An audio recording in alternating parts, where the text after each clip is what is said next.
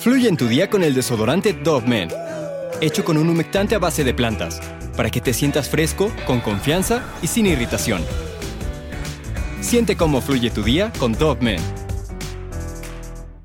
El año es el 2017 en Beach City, Ohio, una pequeña comunidad rural. El día es tranquilo y el clima es bastante agradable la tarde del 15 de junio. A las 4.36 pm la policía recibe una llamada y pregunta cuál es la emergencia, pero no hay respuesta. Enseguida, quien sea que estuviera del otro lado del teléfono cuelga. Los oficiales consiguen ubicar el origen de aquella llamada, la residencia Stockdale. De inmediato se dirigen hacia allá para confirmar que todo está en orden. Al llegar, los vecinos les informan que recientemente escucharon una serie de aproximadamente 10 disparos, así que avanzan con cautela. La puerta principal está abierta y cuando los agentes están por entrar hay un último disparo. Jacob Stockdale, de 25 años, yace en el piso sobre un charco de sangre con una grave herida en su cabeza y una escopeta entre sus manos. El sangrado es profuso, pero Jacob aún sigue con vida. En el baño del segundo piso encuentran muerta a su madre, Katie, de 54 años. En otra habitación está el cuerpo del hermano menor, James de 21 años. La escena es, te podrás imaginar, devastadora y evidente. Jacob le había quitado la vida a su madre y hermano para después tomar su propia vida. La pregunta aquí es, ¿por qué? ¿Por qué lo había hecho? Explorando ya el pasado de la familia Stockdale, quizás encontremos esa respuesta. En el año 2004, un show exitoso salió al aire. Creado en el Reino Unido, Wife Swap llegó a Estados Unidos producido por la ABC. La premisa del programa era simple. Dos familias con costumbres y personalidades contrastantes intercambian sus esposas por dos semanas. Siendo las madres de familia quienes muchas veces llevan el orden y riendas del hogar, resulta muy interesante y entretenido ver ambas familias adaptarse. La primera semana, la madre y esposa debe acatar las normas, adoptar las costumbres y actividades de la familia que la recibe. La semana siguiente, la familia debe obedecer a ella. A pesar de las fricciones que usualmente se presentaban en cada episodio por los cambios tan drásticos en el estilo de vida, cada familia aprendía algo de la otra, logrando un cambio positivo. En esta parte te preguntarás qué tiene que ver un reality show de los años 2000 con un doble asesinato en Ohio. En la cuarta temporada del show, en el quinceavo episodio, el mundo conocería por primera vez a la familia Stockdale. Stockdale Tonkovich es el nombre de este capítulo de la popular serie, grabado en el año del 2008. En él, primero conocemos un poco de ambas familias. En Illinois, los Tonkovich son introducidos en medio de una gran fiesta. Laurie y John hablan sobre su hijo, Paul, a quien apoyan en su sueño de ser rapero profesional. And baby violets are blue. You could be my Cinderella, I'ma bring you a shoe. I think the biggest disservice a parent can do to a child is stop them from going out and experiencing life. En la casa viven sus hijos, Paul y Megan, y sus parejas, Samantha y Héctor. Los jóvenes no tienen realmente labores ni reglas, duermen hasta tarde y no limpian lo que ensucian, pero los padres se encargan de todo esto con tal de que ellos vivan felices y sin preocupaciones. A cientos de kilómetros de distancia, los Stockdale son retratados de una manera totalmente opuesta. La familia se presenta alegre en un escenario con su banda de bluegrass. Katie habla sobre sus hijos. We have four sons, Calvin who's 19, Charles who's 16, Jacob who's 15 and James 11. Being in the band teaches our children to work together. It allows them to earn money. La familia se mudó al campo para alejarse de la violencia de la ciudad. The day we moved, we heard gunshots in our neighborhood, and I knew we had made the right decision. Él salía de la granja cada mañana a las 5 de la mañana para trabajar el día entero, mientras Katie, su esposa, se encargaba de enseñar en casa a los cuatro chicos. El matrimonio era profundamente religioso, buscaba basar la educación de sus hijos en valores cristianos. El control sobre los jóvenes llegaba a tal grado que no tenían permitido mirar la televisión y tenían que trabajar para poder escuchar por un momento el radio, que obviamente esta estación era aprobada por ellos, por los padres. Salir con chicas era otra prohibición impuesta por ellos ante el miedo de un embarazo no deseado. I think that dating has physical dangers like pregnancy. It's not worth it. I've never been on a date. There's better ways to find out about girls than dating. I have not kissed a girl in a romantic way. Creían que mientras menos contacto tuvieran con gente ajena a la familia, menos riesgo habría de que se mal influenciaran. Katie dijo lo siguiente. También comentaría que, aunque ella criaba a sus hijos en un ambiente mucho más estricto a como sus padres la criaron, creía que esto era lo mejor debido a que los tiempos habían cambiado. Sus libertades eran, como te digo, controladas de una manera extrema para lo que la mayoría de nosotros estamos acostumbrados, pero la familia a simple vista se veía feliz. No todo sería tan fácil cuando ambas madres intercambiaran sus vidas por un par de semanas. Esto iba a ser evidente. La primera semana las mujeres tuvieron que adaptarse a las vidas de las familias que visitaban. Katie, la madre de los Stockdale, no aprobaba de ninguna manera el estilo de vida de los Tonkovich. Le costaba entender cómo los jóvenes carecían tanto de valor de la responsabilidad y cómo compartían habitación con sus parejas si aún no contraían matrimonio. Por su rigidez y convicción en sus creencias, el conflicto se hizo evidente con el señor Tonkovich y sus hijos. Por el otro lado de los Stockdale, Laurie Tonkovich batallaba para estar al tanto de todas las responsabilidades del hogar. Por fortuna, los chicos sabían exactamente cada cosa que debían hacer. Laurie llegó incluso a las lágrimas al hablar con el hijo menor. Le daba lástima la falta de libertad que percibía en esta casa. Pero todo cambió cuando se invirtieron los mandos. La segunda semana las mamás estaban a cargo. Laurie les consiguió televisión por cable y videojuegos. Quería que los chicos experimentaran el entretenimiento que por años les habían prohibido. Katie por su parte desconectó las televisiones y se deshizo de sus consolas. Quería que los muchachos entendieran lo que es trabajo duro. Laurie dijo lo siguiente, cuando cambié las reglas y les iba a dejar divertirse, dejarlos tener televisión y videojuegos, experimentar un poco de la vida, Jacob salió corriendo de casa llorando y cuando salí con él y le pregunté qué pasaba, él dijo que su papá y mamá le dirían que ardería en el infierno. En vista de la situación ocurrida años después, quizás este era un indicio de que algo andaba mal. Al terminar el programa, la familia Tonkovich no estaba muy contenta con los prejuicios a los que se vieron expuestos con la visita de Katie, pero de igual manera aprendieron una lección sobre el valor del trabajo. Los Stockdale retomaron sus costumbres y siguieron pues así con su vida común como lo habían hecho siempre. Podría ser un simple e irrelevante episodio de un reality show, pero sin duda sienta, digamos, un, procedente en la historia de esta familia. Jacob mostró un poco de los estragos emocionales que posiblemente vivían en él y sus hermanos, y sin duda los espectadores no apreciaban la falta de libertades y la estricta autoridad de la familia. Al final de cuentas, cuando acumulas y acumulas presión por mucho tiempo, sin ningún tipo de escape, el resultado termina siendo una explosión.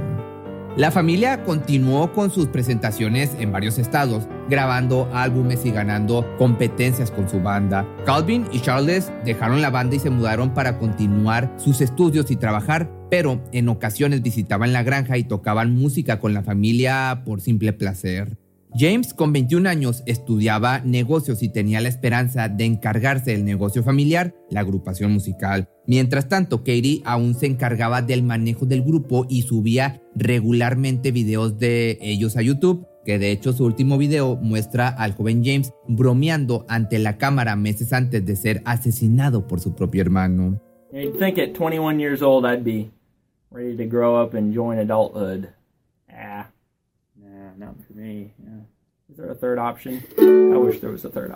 Como te digo, la banda continuaba sin los dos hermanos mayores, Tim, James y Jacob, acompañados de Joe Steiner, un amigo de la familia, continuaban teniendo éxitos con su música. El verano del 2017 tenían muchas presentaciones en puerta. En junio, Jacob abandonó temprano una presentación porque supuestamente no se sentía bien. El día 13 se presentaron en una venue de su estado, en un pues en un show todo parecía normal, pero el 15 ocurrió la tragedia.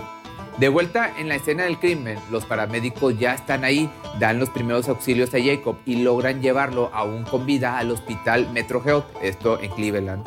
Al momento de los asesinatos, Tim se encontraba fuera de casa, al igual que los hijos mayores. Calvin diría lo siguiente. James, nuestro hermano menor, siempre ha sido fuente de la diversión familiar. Él deja atrás muchos amigos y una familia que lo amaba profundamente. Mi hermano Jacob aún se encuentra en estado crítico y estamos orando por su pronta recuperación, mientras nuestra familia hace planes funerarios y comenzamos el proceso de sanar.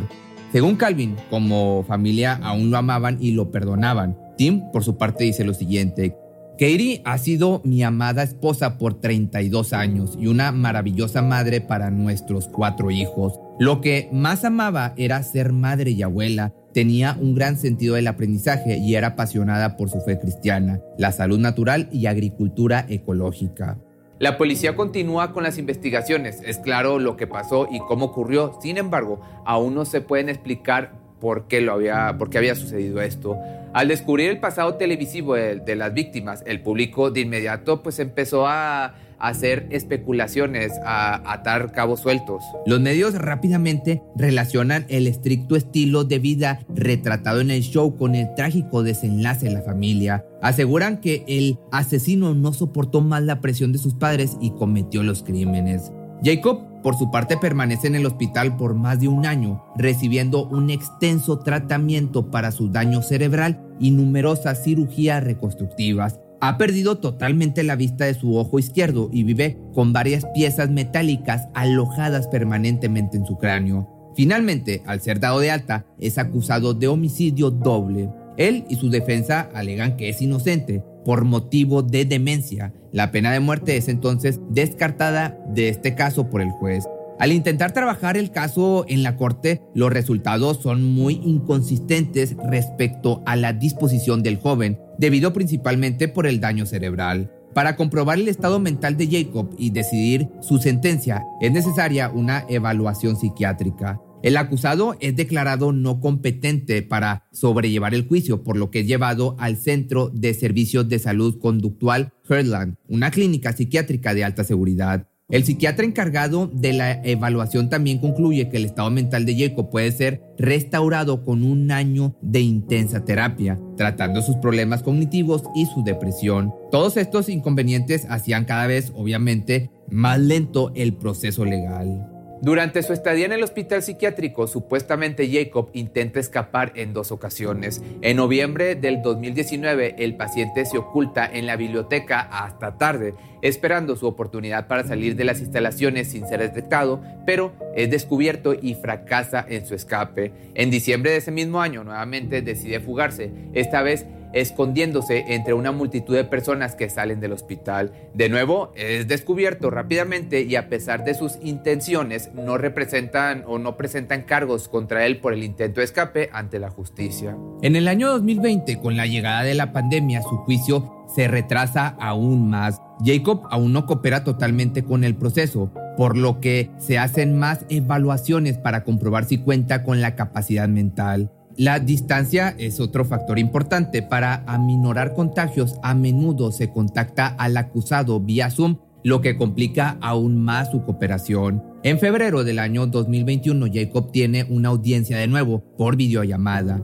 La doctora Wood, encargada de sus últimas evaluaciones psicológicas, descubrió que él no sufría de ningún problema mental que le impidiera continuar con el juicio. También llegó a la conclusión de que no sufría ningún defecto mental extremo al momento de quitarle la vida a su madre y a su hermano. Jacob posiblemente está en sus cinco sentidos y sus acciones habrían sido premeditadas. La defensa del asesino, por otra parte, se quedaba sin opciones. Los abogados de Jacob aún buscan evitar la cárcel para su cliente, enfatizando la gran mejoría que ha tenido gracias a la rehabilitación y atención psiquiátrica que recibe en aquel centro médico. También expresan la importancia de su participación en terapia en grupo, en juicios simulados y que toma su medicamento como se lo están indicando. Tratan de usar estas ocasiones en las que él obedece y cumple con lo necesario con tal de que siga en el hospital, así de esta manera progresando. El juez de igual manera determina que Jacob esperará su próxima audiencia en prisión. Llegada la fecha del juicio de Jacob, los abogados ya no pueden alegar ningún tipo de problema mental para aminorar la pena del acusado. Su mejor opción es que éste se declare culpable,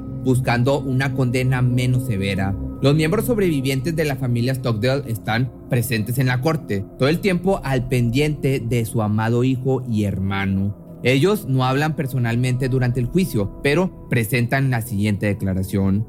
Nuestra familia lamenta la pérdida de Catherine Barbara Stockdale y James William Stockdale. Katie era una amorosa madre, abuela, hija, hermana, tía, mentora y amiga para muchos. James era un amoroso hijo, hermano, sobrino, tío, primo y amigo para muchos. Katie puso todos sus esfuerzos en educar en casa a nuestros cuatro hijos hasta su graduación de preparatoria. Perder sus palabras motivantes y abrazos reconfortantes ha sido devastador. James era un estudiante de universidad y músico dedicado, brindando sonrisas a todos. Aunque Jacob no recuerda los eventos de aquel día, él confía que el sistema legal hará lo correcto. Va más allá de nuestro entendimiento saber por qué este acto fue cometido. Te amamos y te perdonamos por el rol que tuviste en sus muertes al grado de que somos capaces de conocer los corazones de mamá y James. Estamos convencidos de que ellos también te perdonan por tomar sus vidas.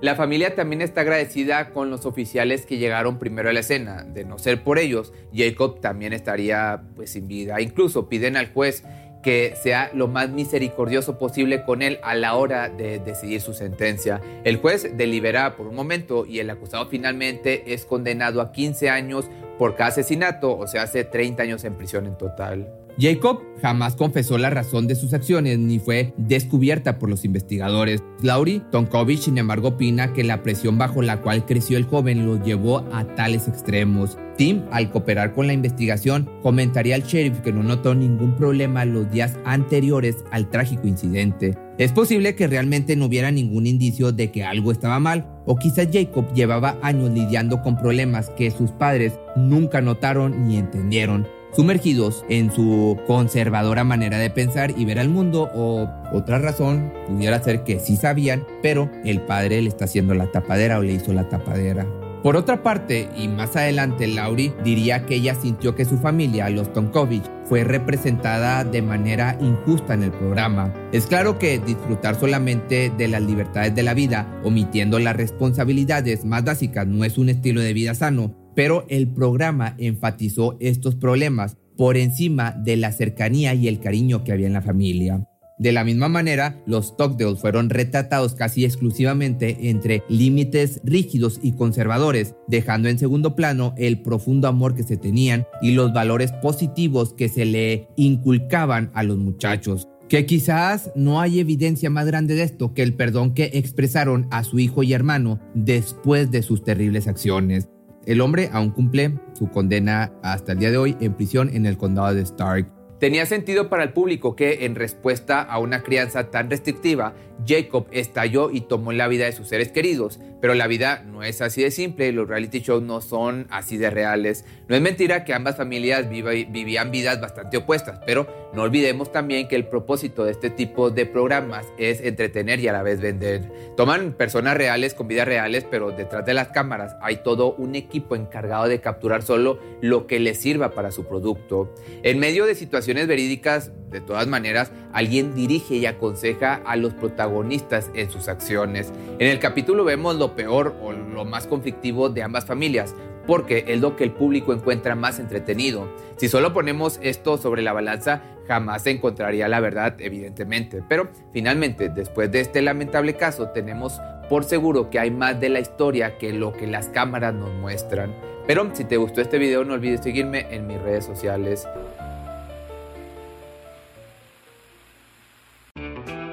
Fluye en tu día con el desodorante Dove Men, hecho con un humectante a base de plantas, para que te sientas fresco, con confianza y sin irritación.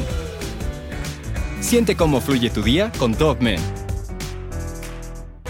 ¿Te preocupas por tu familia? Entonces, ¿por qué darles solo huevos ordinarios cuando pueden disfrutar de lo mejor? Eggland's Best, los únicos huevos con ese delicioso sabor fresco de granja, además de la mejor nutrición, como 6 veces más vitamina D, 10 veces más vitamina E y 25% menos de grasa saturada que los huevos regulares, además de muchos otros nutrientes importantes. Así que, dales los mejores huevos. Eggland's Best, mejor sabor, mejor nutrición, mejores huevos. Atención a todos los amantes del terror. ¿Están listos para sumergirse en las profundidades del misterio?